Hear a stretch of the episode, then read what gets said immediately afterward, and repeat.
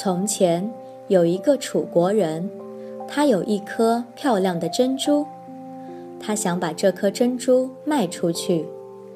为了卖个好价钱，他打算将珍珠好好包装一下。他觉得有了高贵的包装，那么珍珠的身份就自然会高起来。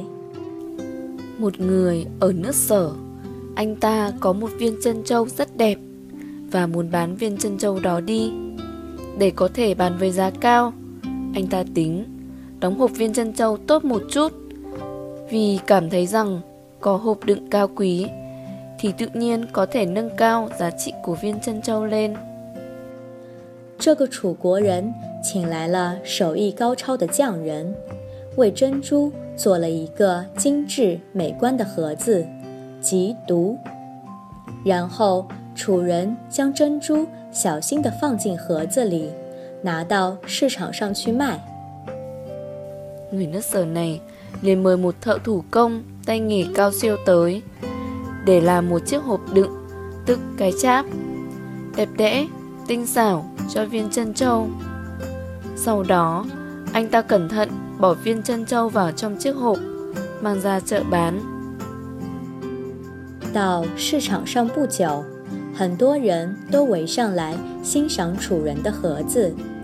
一个郑国人将盒子拿在手里看了半天，爱不释手，终于出高价将楚人的盒子买了下来。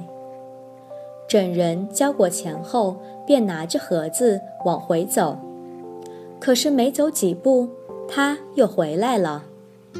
郑人将打开的盒子里的珍珠取出来，交给楚人，说：“先生，您将一颗珍珠忘放在盒子里了，我特地回来还珠子的。”于是郑人将珍珠交给了楚人，然后低着头，一边欣赏着木盒子，一边往回走。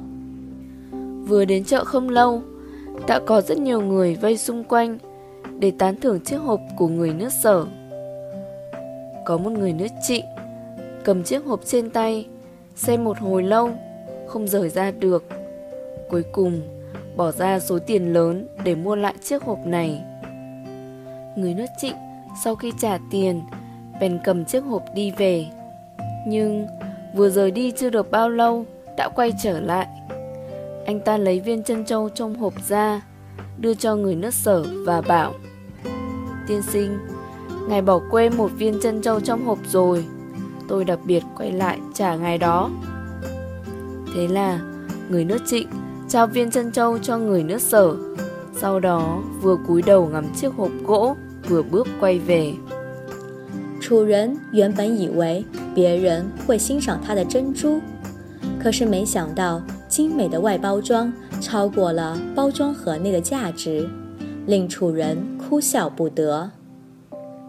Người nước sở vốn tưởng rằng người khác sẽ tán thưởng viên chân châu của anh ta.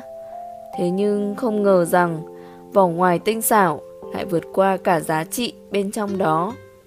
Thật khiến người ta dở khóc, dở cười.